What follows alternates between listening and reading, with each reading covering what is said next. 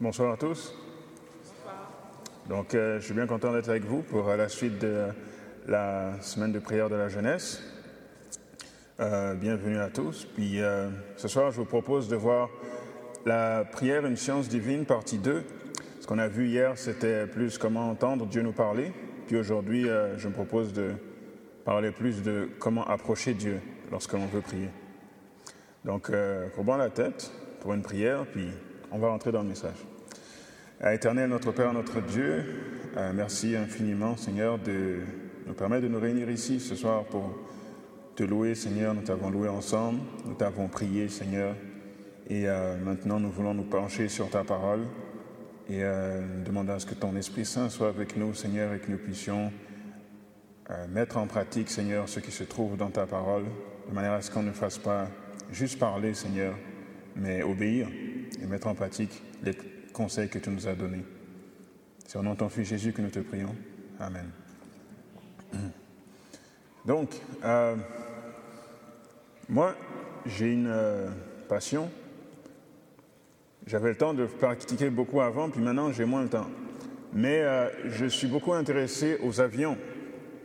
Et quand j'étais enfant, je regardais, parce que j'ai beaucoup voyagé, mes parents sont allés dans plusieurs pays, puis souvent on était dans les aéroports, puis je regardais les avions, et je me demandais comment se fait-il que cette grosse masse qui prend des centaines de personnes, comment est-ce que l'avion fait pour décoller? Parce que je voyais sur la piste aller tout droit, puis à un moment donné, il y a le nez de l'avion qui se lève, puis il part dans les airs. J'essaie de comprendre pourquoi est-ce que le nez de l'avion se lève pour partir dans les airs, pourquoi, euh, qu'est-ce qui se passe? Alors j'essaie d'imaginer dans la tête ce qui se passait. Alors je peut-être qu'il y a une balance, dans une grosse balance dans l'avion, puis il y a deux poids, puis à un moment donné, le pilote, il appuie sur un bouton, puis il y a un poids qui tombe en arrière, puis ça fait pencher l'avion, puis c'est pour ça que le nez se lève et il monte dans les airs. C'était une de mes théories. Puis après, je me suis rendu compte que c'était pas ça. Finalement, j'ai trouvé c'était quoi. Est-ce que vous savez pourquoi est-ce que l'avion, il pique, euh, et puis vous n'avez jamais posé cette question? Parce qu'il a, y, bon, il y en a, ça dépend des avions, il y en a qu'il faut qu'il y ait à 300 km/h pour voler, il y en a qu'il faut à, 200 km/h, il décolle. Mais il y a une raison pour laquelle il pique. Et puis, euh, j'ai compris que c'est dû aux ailes. Les ailes de l'avion sont des ailes euh, mobiles. Donc le pilote, ce qu'il fait, c'est que lorsque l'avion prend une certaine vitesse, il plie l'arrière des ailes, les ailerons se plient vers le bas. C'est vrai que ça augmente la pression juste en dessous des ailes, puis ça fait piquer le nez de l'avion, et c'est comme ça qu'il part dans les airs. Puis une fois qu'il est dans les airs, ben, il rabat les ailerons, puis l'avion se stabilise et il va tout droit jusqu'à sa destination. Donc c'est ça, c'est l'aéronautique. Puis moi, je voulais reproduire ça. Puis j'ai essayé plusieurs fois de faire des avions et j'ai connu beaucoup d'échecs. Mais un jour, j'ai réussi à faire un avion qui vole. J'ai finalement compris comment ça marche. Puis euh, pour le motoriser, j'ai utilisé la, tension des élastiques. Donc mon avion fonctionnait avec des élastiques. Et une fois que j'ai tourné l'élastique au maximum pour euh, maximiser la tension, j'ai mis mon avion que j'avais bricolé par terre, puis j'ai lâché, l'hélice a tourné, il a roulé, puis il a piqué, puis il est parti dans les airs. J'avais enfin maîtrisé les bases de l'aéronautique. Tout ça pour dire que l'aéronautique, c'est une science. Si on ne comprend pas les bases, on ne pourra jamais faire un avion. Puis on a vu le texte hier dans l'éducation qui montrait que la prière, c'est une science aussi. Donc si on ne comprend pas les bases, on ne va pas avoir une vie de prière qui a du succès. Parce qu'il y a certaines choses qu'il faut savoir. Pierre, on a vu comment est-ce que Dieu nous parle, parce que si on parle seulement à Dieu qu'on n'entend pas nous parler, on va se lasser de prier. Mais aussi une façon d'approcher Dieu. On n'approche pas Dieu n'importe comment. Donc on va voir ce soir euh, cinq aspects pour approcher Dieu, pour que notre vie de prière soit une réussite. Le premier, c'est dans Luc chapitre 15. Donc ouvrez vos Bibles dans Luc chapitre 15. On va voir dans la parabole du fils prodigue.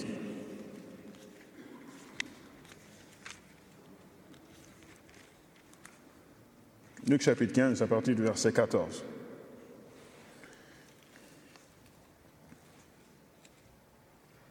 Luc 15, verset 14, donc il est écrit, euh, Lorsqu'il eut tout dépensé, une grande famine survint dans ce pays, et il commença à se trouver dans le besoin. On dit commencer à se trouver dans quoi? Dans le besoin. Il gaspillé tout l'argent de son père. Il alla se mettre au service d'un des habitants du pays qui l'envoya dans ses champs garder les pourceaux. Il aurait bien voulu se rassasier des carouges que mangeaient les pourceaux, mais personne ne lui en donnait. Étant rentré en lui-même, il se dit, Combien de mercenaires chez mon père ont du pain en abondance, et moi ici je meurs de faim Je me lèverai, j'irai vers mon père, et je lui dirai, Mon père, j'ai péché contre le ciel et contre toi. Je ne suis plus digne d'être appelé ton fils, traite-moi comme l'un de tes mercenaires. Donc très simplement ici, on voit que le fils prodigue est retourné vers le Père parce qu'il était dans le besoin. C'est la même chose pour nous lorsqu'on approche Dieu. La première chose, c'est de reconnaître notre besoin de Dieu. Et puis, en passant, c'est l'argument qui plaide le plus éloquemment en notre faveur. Lorsqu'on s'approche de Dieu, qu'on manifeste qu'on a vraiment besoin de lui, c'est ce qu'il veut, c'est ce qu'il veut voir, c'est ce qu'il aime. Parfois, on va approcher Dieu et on dit, oh, il ne faut pas que je c'est pas bien de demander certaines choses. Mais non, si tu as besoin de Dieu, il est là, il veut te recevoir, comme le Père a reçu le Fils prodigue. Il est venu, il a fait tout son discours, mais le Père l'a reçu et l'a pardonné, comme s'il n'avait jamais commis ce péché. Beaucoup de gens qui sont dehors, qui ne connaissent pas Dieu, c'est ça leur problème, ils ne se rendent pas compte qu'ils ont besoin de Dieu. Donc ils se trouvent assez intelligents pour résoudre toutes les situations de leur vie. Ils ne se rendent pas compte qu'ils ont besoin de Dieu. Là où je travaille, euh, j'essaie de partager ma foi avec euh, plusieurs personnes. Et bon, maintenant, tout le monde sait ce que je crois, même euh, les plus grands boss savent ce que je pense.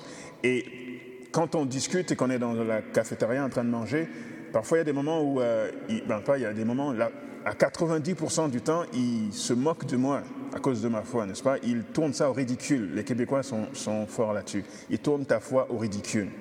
Donc il faut être solide pour répliquer et puis montrer que tu t'es pas intimidé parce que tu crois vraiment fermement et que ça fait du sens ce que tu crois.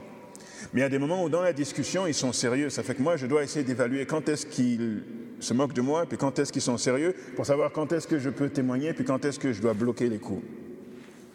Puis à un moment donné, il y a une euh, jeune qui travaille avec moi, puis elle me dit euh, Abou, est-ce que, tu euh, est-ce que tu veux prier pour moi pour que je puisse vendre mon condo? Donc moi, dans ma tête, je me dis, et après il y a une blague derrière, elle se prépare à, se moquer de moi, c'est que je bloque. Puis je pose des questions pour euh, mieux savoir. Puis là, je dis, est-ce qu'il y a des gens qui sont venus, puis qui ont visité ton condo? Puis là, dès que j'ai dit ça, dès qu'elle a vu que je n'ai pas dit oui tout de suite, elle dit, oh oui, Abou, euh, de toute façon, euh, je sais, c'est pas bien de prier Dieu pour des choses matérielles et tout. Puis là, j'ai compris qu'elle était sérieuse. Puis je dis, non, non, je dis, il n'y a pas de problème, je veux prier pour que ton condo se vende. Là, ne pense pas qu'on ne peut pas demander des choses matérielles à Dieu besoin, on a besoin de Dieu pour tous les aspects de notre vie. Donc je dis, bien sûr, je peux prier pour que ton condo se vende. En plus, si elle demandait ça comme signe pour que Dieu se manifeste et qu'elle croit, vous pensez que Dieu aurait agi ou non? Oui, il aurait saisi l'opportunité. Si c'est juste ça qu'il faut pour que tu crois que j'existe, il aurait saisi l'opportunité. En première chose, notre besoin de Dieu, très important. Le deuxième facteur, je vais plus insister sur facteur 2 et 3. C'est souvent là qu'on bloque. Parce qu'on va dire un chrétien, en général, pas tous, mais en général, tu reconnais que tu as besoin de Dieu. Il y en a qui n'ont pas encore fait une rencontre, ils ne se rendent pas compte qu'ils ont besoin de Dieu. Mais bref. Deuxième aspect, la foi. Euh, que dit Romain, euh, que dit pas Romain, euh, Hébreu chapitre 11 verset 1, ça dit, la foi est ferme assurance des choses que l'on espère, ça dit une démonstration de celle que l'on ne voit pas. Donc quand ça dit une démonstration de celle que l'on ne voit pas, ça implique une décision de notre part, et c'est cette décision qui montre si on croit vraiment cette chose que l'on ne voit pas. Toujours Hébreu 11, verset 6, ça dit, Or sans la foi, il est impossible de lui être agréable, car celui qui s'approche de Dieu, il faut que celui qui s'approche de Dieu croit que Dieu existe et qu'il est le rémunérateur de ceux qui le cherchent. Donc sans foi, impossible d'être agréable à Dieu. Donc euh, vous pouvez inclure, euh, inclure la prière là-dedans facilement. Maintenant, Romains, chapitre 10 et verset 17 dit, Or la foi vient de ce que l'on entend et ce que l'on entend vient de la parole de Christ. Donc la foi doit toujours être basée sur quelque chose que Dieu a déclaré et pas juste, euh, pas sur autre chose. Toujours sur la Bible, une déclaration de Dieu. Maintenant, j'aimerais vous montrer, on va voir une histoire. Pour, que la foi soit efficace, il faut se baser sur ce que la parole de Dieu dit et il faut avoir, je dirais, j'appelle ça une saine imagination. Il faut avoir une saine imagination. Qu'est-ce que je veux dire par là? C'est-à-dire il faut s'imaginer que Dieu est bon. Il faut s'imaginer que Dieu va faire quelque chose de positif pour nous, toujours, toujours. Par exemple, lorsque Ève a mangé du fruit et s'est approchée d'Adam pour le faire manger du fruit à son tour, vous savez que Ève a été séduite par le serpent, mais Adam n'a pas été séduit. Adam, il a compris tout de suite que Ève a fait une erreur. Donc pourquoi est-ce qu'il a mangé du fruit? Il n'a pas été séduit. Il a mangé pas parce qu'il se disait oh ben on va vraiment avoir une situation meilleure. Non, il a mangé étant conscient qu'ils vont mourir tous les deux. Mais il s'est dit je vis avec Ève, elle est une partie de moi, Dieu l'a fait avec ma côte, je ne peux pas m'imaginer vivre sans Ève. Ça fait que si Ève doit mourir, ben on va mourir ensemble. C'est un peu Roméo et Juliette. Et à cause de ça, on est ici. Ellen White, en, commentant ce passage, elle dit, Adam, en, en, faisant cela, il a manqué de foi en Dieu. Il aurait dû s'imaginer que Dieu qui a créé cette Ève, qu'il aimait tant, ce même Dieu était capable de sauver Ève ou de la remplacer. Donc, ce n'est pas imaginer la bonté de Dieu. Contrairement à Abraham, Abraham, lui, s'est imaginé, parce que quand Dieu a dit, va sacrifier ton fils, dans Hébreu chapitre 11, vous pouvez lire partir verset 19, on dit Abraham, il a eu la foi, c'est par la foi qu'il a sacrifié Isaac, parce qu'il se disait que Dieu est suffisamment puissant pour même pour ressusciter les morts. Donc il l'a emmené en disant, je ne sais pas comment Dieu va faire, mais je vais retrouver mon Isaac, parce que Dieu m'a donné la promesse que c'est à travers Isaac que je vais avoir la, grande possibilité, une multitude de nations vont sortir d'Isaac. Donc si Isaac meurt, ben Isaac doit revenir à la vie, sinon Dieu ne pourra pas accomplir sa promesse. Vous voyez, une saine imagination. Bon, l'histoire qu'on veut voir, c'est dans Marc chapitre 5. Allons dans Marc chapitre 5, à partir du verset 25.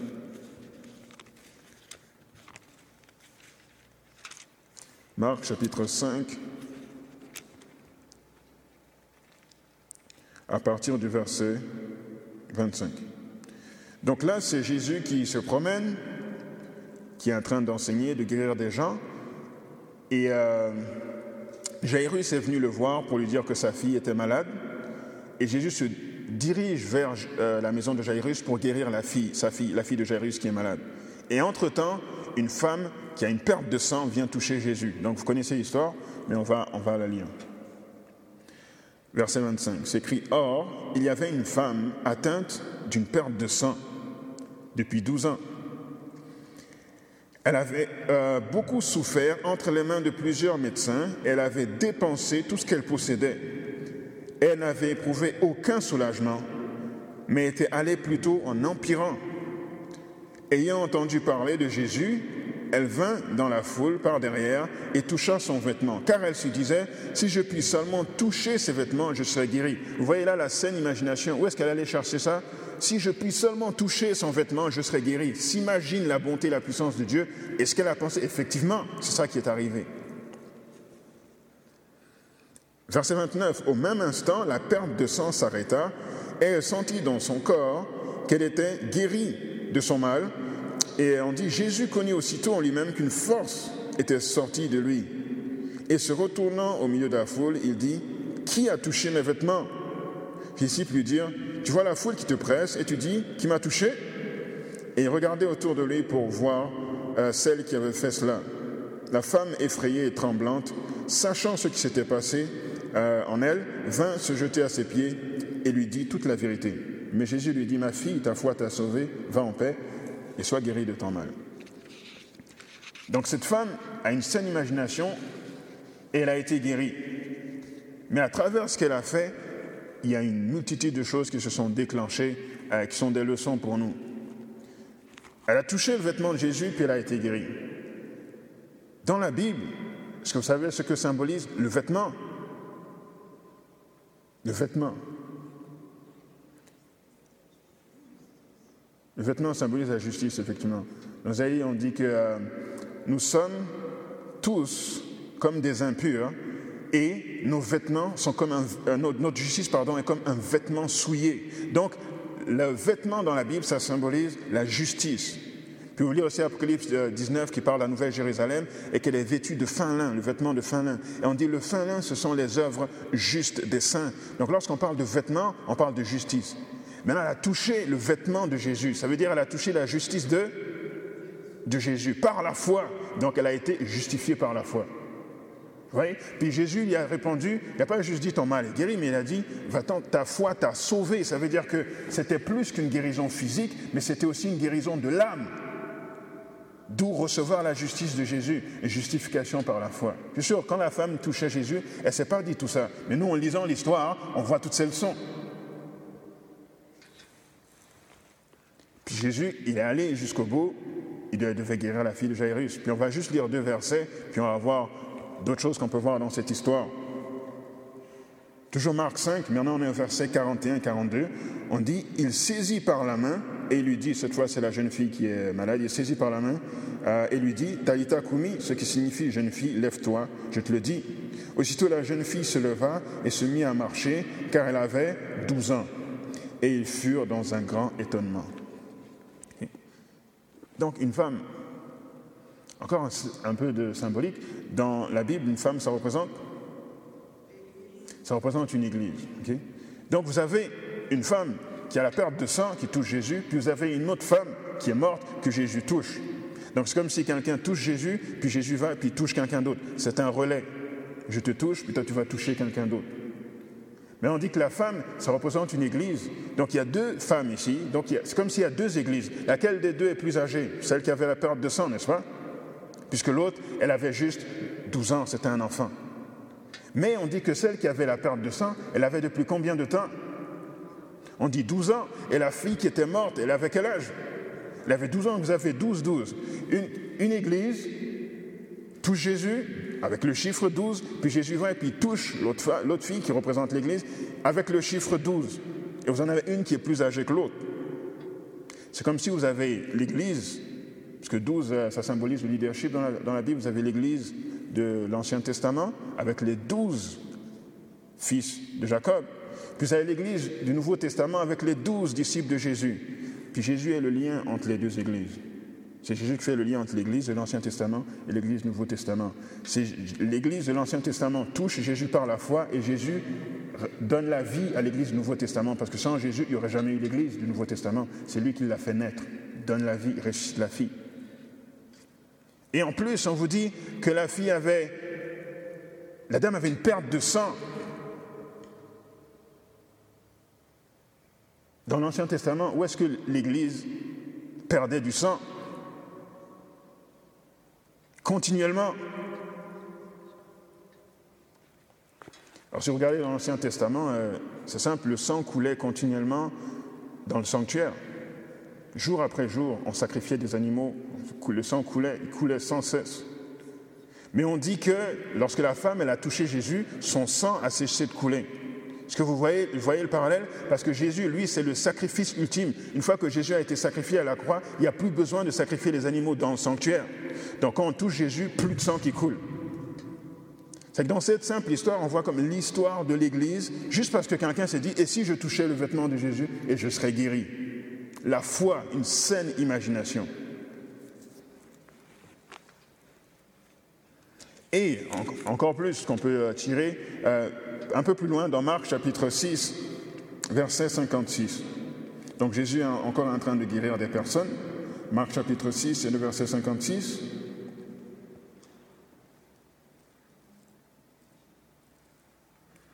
C'est juste euh, une, deux pages plus loin, c'est écrit En quelques lieux qu'il arriva, en parlant de Jésus, dans les villages, dans les villes ou dans les campagnes, on mettait les malades sur les places publiques et on le priait de leur permettre seulement de toucher quoi? Le bord de son vêtement et tout ce qui les touchait était guéri. Où est-ce que ces gens ont eu l'idée de toucher le bord du vêtement de Jésus? Où est-ce qu'ils ont eu cette idée? C'est parce qu'ils ont entendu le témoignage de la femme. Vous vous rappelez, la femme, elle voulait garder ça pour elle, mais Jésus a dit, qui m'a touché? Donc il a forcé la dame à venir et à dire son témoignage. Ça fait que tout le monde était au courant que cette femme, elle a été guérie en touchant, le, on dit, elle a raconté tout. Donc ils étaient au courant qu'en touchant le vêtement de Jésus, c'est ça qui lui avait permis d'être guérie. C'était maintenant un témoignage. Donc tout le monde savait ça, ils ont entendu. Ah, elle a touché le vêtement, elle a été guérie. Donc nous aussi, si on puisse seulement toucher ton vêtement, c'est pour dire que lorsqu'on approche Dieu par la foi et que Dieu agit, les gens qui vont savoir ça vont être poussés à faire de même. Les gens vont avoir tendance à nous imiter parce qu'ils voient ce que Jésus a fait dans notre vie lorsqu'on a manifesté notre foi en lui. Donc très important la foi, capitale.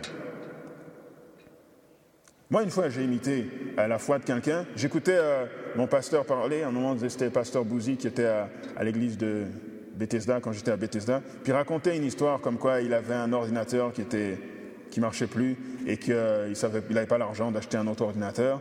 Puis qu'il l'a emmené quelque part euh, et puis il pensait pas qu'il y avait encore une garantie, quelque chose du genre. Et que non seulement on n'a pas, on lui a pas réparé l'ordinateur, on ne lui a pas donné le même ordinateur neuf, mais on lui a donné un ordinateur neuf de dernière génération. Puis moi, j'écoutais ça, je me disais, hmm, le genre de témoignage dont j'ai besoin. Et à l'époque, je voulais aller en France, parce que j'étais en France avant de venir au Canada, mais je n'avais pas un sou. Puis mes amis disaient, viens, viens, viens, viens nous voir, on va faire ci, on va faire ça, un tel se marie, un tel, en tout cas, toutes sortes de choses. Et moi, je n'avais pas un sou. Comment j'y vais? Je suis étudiant, euh, j'ai à peine payé ma passe, un peu de nourriture, puis ça s'arrête là. Puis là, je prie, je me rappelle euh, le, témoignage, je dis, vais faire la même chose, je prie, puis si tu veux que j'aille, donne-moi l'argent. Je fais ma prière samedi, et mercredi, euh, je vais voir dans mon compte en banque, il y a 1500 dollars qui sont arrivés comme ça. Et je me dis, j'essaie de voir où est-ce que les 1500 dollars sont arrivés. Je vais voir le programme de première bourse. Ils ont dit, euh, on a fait euh, une erreur dans les calculs et puis, euh, bon, on a ajusté notre tir puis on vous a mis ce montant. Quand j'ai commencé mon bac jusqu'à la fin de mes études, ils n'ont jamais refait cette erreur. Mais ce jour-là, ils ont fait cette erreur, ils ont mis 1500 dollars. Je ne sais pas d'où, je sais pas c'était quoi l'erreur, mais l'argent était là. Donc j'ai fait, OK, j'ai ma réponse. Et je suis parti en France avec la pleine conviction que c'est Dieu qui m'a envoyé là-bas. Imiter la foi des autres. Mais il faut qu'on ait l'exemple, il faut qu'on ait une saine imagination, donc il faut qu'on nourrisse bien notre esprit. Sinon, euh, on va imaginer toutes sortes de choses. OK. Malheureusement, Marc chapitre 9, verset 21.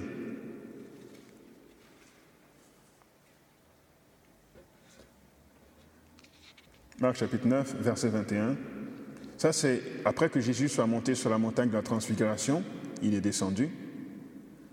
Et vous rappelez, ses disciples voulaient chasser un démon d'un jeune garçon, puis il n'y arrivait pas.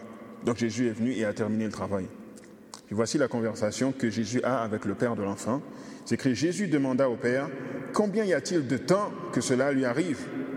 Donc combien y a-t-il de temps que l'enfant est possédé comme ça depuis son enfance, répondit-il, et souvent l'Esprit l'a jeté dans le feu et dans l'eau pour le faire périr. Mais si tu peux quelque chose, viens à notre secours. Aie compassion de nous. Jésus lui dit, si tu peux, tout est possible à celui qui croit. Aussitôt le père de l'enfant s'écria, je crois, viens au secours de mon incrédulité. Donc il a douté, puis il a dit, il a dit je crois, viens au secours de mon incrédulité. Moi, je me suis posé la question, si vous remarquez, toutes les personnes qui ont approché Jésus, je parle de celles qui ont approché Jésus pour une guérison, ces personnes avaient toujours la foi, ils n'ont jamais douté. Si vous regardez le, centenier qui avait son serviteur malade, il a dit, tu n'as même pas besoin de venir chez moi, dis seulement un mot. Puis Jésus s'est arrêté de donner témoignage devant tout le monde. Même en Israël, je n'ai pas vu une aussi grande foi. Ou le qui dit, si tu le veux, rends-moi pur. Jésus dit, je le veux, sois pur. Il le touche, puis la personne devient pure. Les aveugles qui crient, aie pitié de nous, fils de David. Puis Jésus dit, emmenez-les, ils arrivent, que voulez-vous que je fasse? Qu'on leur recouvre la vue. Ils ont recouvert la vue tout de suite. Ou la femme syrophénicienne qui avait sa fille possédée par le démon. Jésus a dit, il n'est pas bon de prendre le pain des enfants et de le donner aux chiens. Puis elle répond, oui, mais les chiens mangent les miettes qui tombent de la table des enfants. Puis Jésus dit, ta foi est grande, va. Puis le démon était sorti de sa fille. À chaque fois, les gens manifestent la foi, mais lui, il a douté. Pourquoi? Pourquoi est-ce que lui, il a douté et puis tous les autres avaient la foi? Puis j'imagine que vous savez la réponse. Pourquoi il a douté?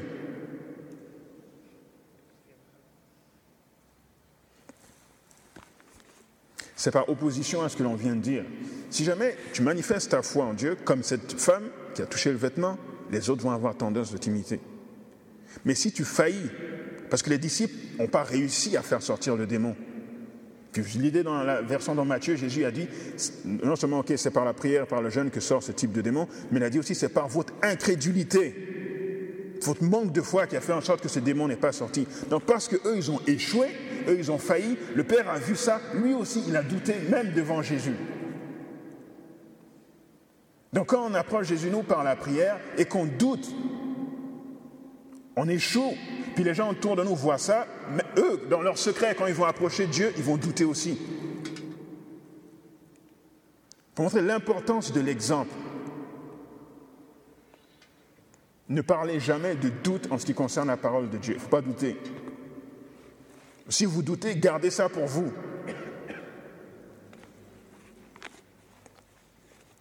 Vous savez, des questions pour comprendre, c'est autre chose. Mais parler de doute, semer le doute, c'est dangereux. les chrétiens ne devraient pas faire ça.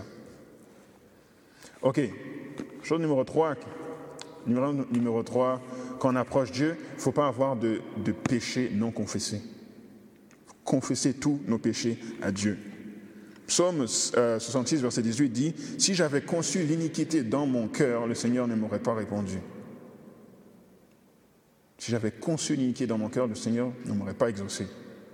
je vais vous lire, euh, lisons Psaume 32, comment Dieu m'a montré cette leçon pour montrer à quel point c'est sérieux cette histoire de confesser nos péchés. Donc on lit Psaume 32, euh, versets 7 et 8. Pendant, j'aimais beaucoup lire les versets 7 et 8 de Psaume 32. Beaucoup, beaucoup. Ben, toujours. Mais à une époque, j'aimais spécialement lire ces versets. Psaume 32, versets 7 et 8. C'est écrit, euh, il amoncelle,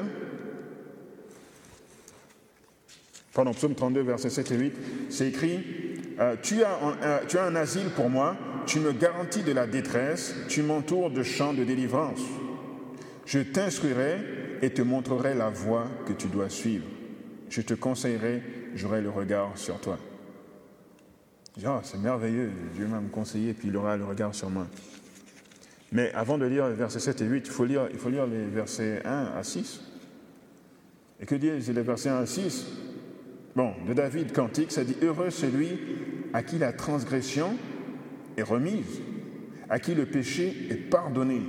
Heureux l'homme à qui euh, l'Éternel n'impute pas d'iniquité et dans l'esprit duquel il n'y a point de fraude. Tant que je me suis tué, mes os se consumaient, je gémissais toute la journée ah, car nuit et jour, ta main s'apesantissait sur moi. Ma vigueur n'était plus que sécheresse, comme celle de l'été.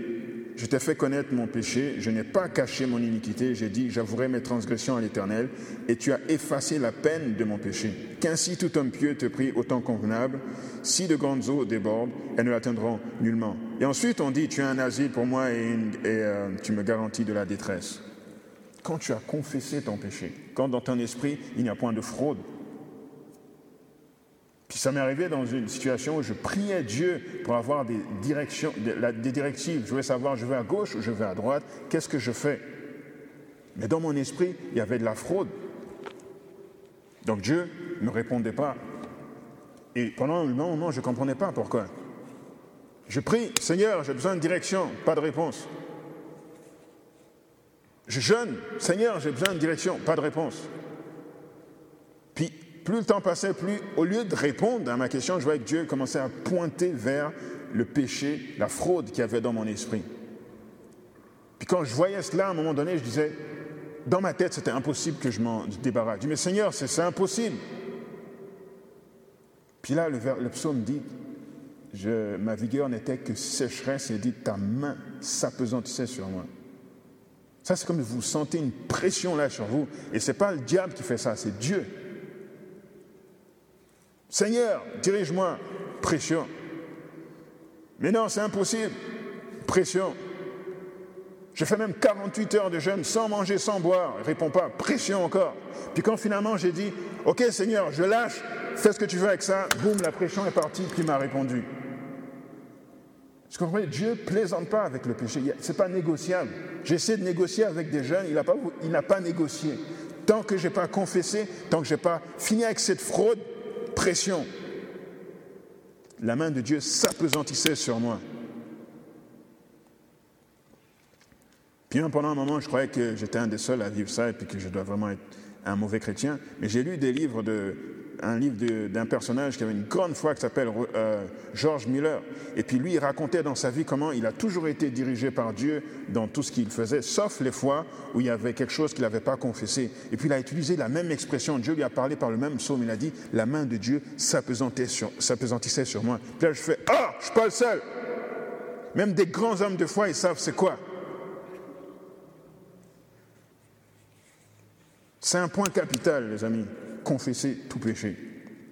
Quel le point numéro 4 est relié à cela C'est d'approcher avec un esprit de pardon.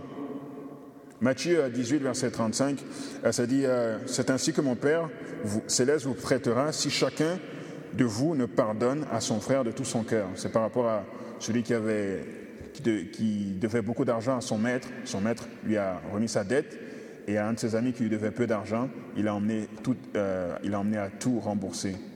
Sinon, il irait chez le bourreau. Un esprit de pardon.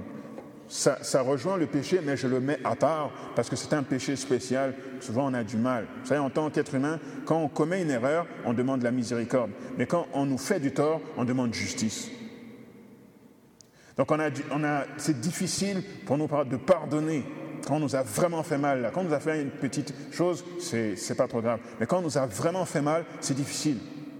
Mais Dieu veut qu'on pardonne parce que peu importe le mal qu'on nous a fait, aucun d'entre nous n'a été plus blessé que Dieu a été blessé lui-même. Aucun d'entre nous. Donc si Dieu pardonne, nous devons pardonner aussi. Un conseil pour que ce soit une réalité, c'est la même chose, ça m'est arrivé encore. Personne qui me fait du tort, je réclame justice, mais je me dis, bon, en tant que personne civilisée, je vais voir la personne pour expliquer que je ne suis pas à l'aise avec ce qui s'est passé. Et malgré le fait que j'ai dit, la personne était indifférente. Ça fait que ça, ça a doublé ma rancune. Mais je t'ai dit, j'aime pas ça, mais non, la personne ne le considérait pas. J'ai le choix, où je vis avec ça, puis ma vie spirituelle pourrie, ou je le remets à Dieu, mais je ne savais pas comment faire. Puis c'est très simple, je vais juste vous dire comment faire. Il faut juste, comment Dieu, il faut juste que vous passiez du temps à prier puis lire la Bible jusqu'à ce que la rancune s'en aille. Puis je fais ça, je me suis levé, 5 heures du matin, je lis ma Bible, puis j'ai lu pendant environ 3 heures. Puis quand j'ai fini, c'était parti, puis c'est plus jamais revenu. Comme si la personne n'avait jamais rien fait. Humainement, impossible. Avec l'Esprit de Dieu, tout est possible. Mais si vous ne faites pas ça, ben vous allez prier, Seigneur, donne-moi si Dieu ne va pas vous répondre. Il faut d'abord que vous pardonniez. OK. Puis, euh, dernier, euh, dernier élément, la persévérance. La persévérance. Il faut que l'on persévère. On parle beaucoup de persévérance dans la Bible. C'est par votre persévérance que vous serez sauvés. Celui qui persévérera jusqu'à la fin sera sauvé. Jésus leur raconta l'histoire du juge unique pour leur montrer qu'il faut toujours prier sans se relâcher. La persévérance. Maintenant, est-ce que vous, peut-être vous êtes posé la question suivante, en tout cas moi je me suis posé la question. Dans Genèse chapitre 1, on dit, Dieu dit que la lumière soit, et la lumière fut. Dieu dit euh, que les luminaires apparaissent dans le ciel, les les luminaires apparaissent. Dieu dit que les eaux produisent les animaux, les poissons et tout apparaissent, que la terre produise, tout est instantané. Je me dis, il n'y a aucune persévérance. ensuite, Dieu, à un moment donné, il dit, il n'est pas bon que l'homme soit seul. C'est bien d'étudier Genèse 2 pour voir comment est-ce que l'on doit faire pour trouver un partenaire de vie. On voit que Adam, Dieu a créé Adam d'abord, puis il a développé une relation avec Dieu, il a emmené à faire un travail, il a emmené à nommer les animaux. Donc vous voyez beaucoup de choses qu'un homme doit faire avant d'avoir une femme. Mais je regardais ça, mais je me disais, mais il y a juste la notion de persévérance qui ne marche pas. Parce que, en tout cas, dans ce chapitre, aussitôt qu'Adam s'est rendu compte qu'il était seul, aussitôt son besoin a été satisfait. Adam a été créé le sixième jour, elle va être créée le sixième jour. Il n'y avait pas de persévérance, pas d'attente, pas de patience. Aussitôt le besoin ressenti, aussitôt le besoin comblé.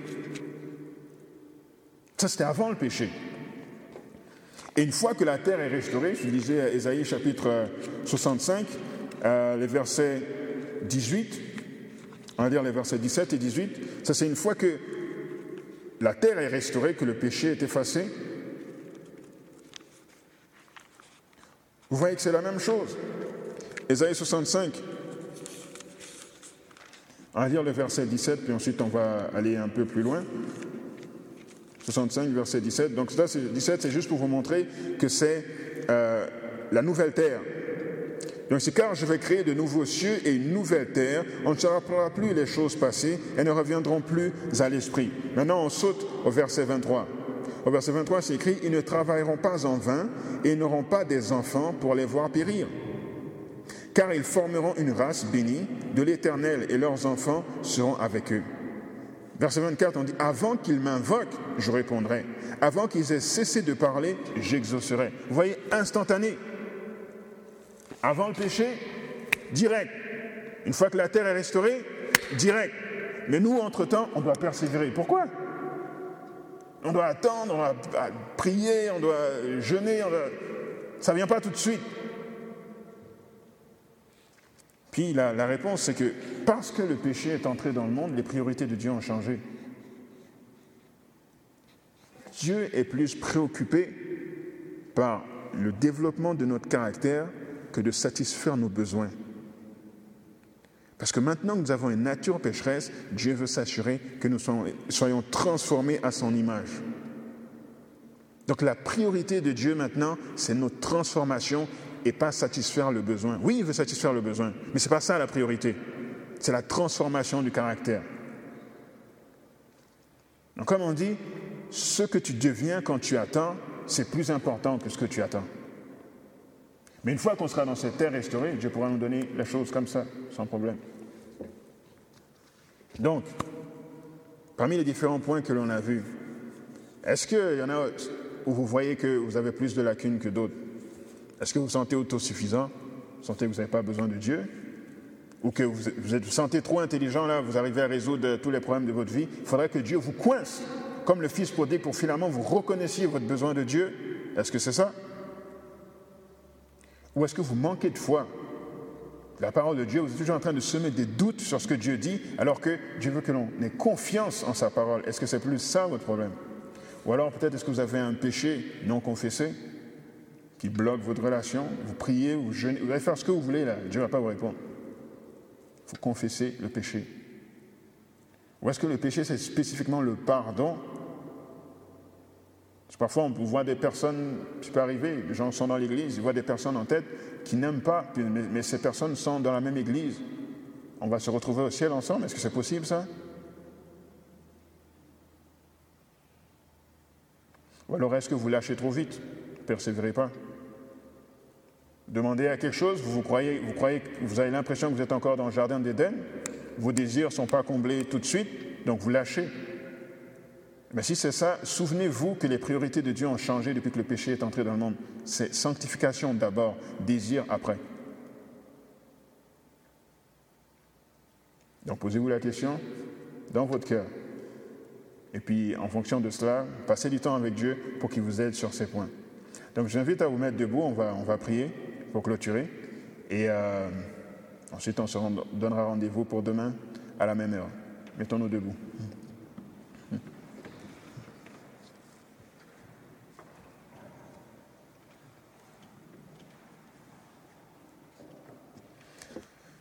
Ah, éternel, notre Père, notre Dieu, euh, merci euh, Seigneur pour euh, les conseils que tu as prodigués dans ta parole pour que nous puissions avoir une vie de prière saine.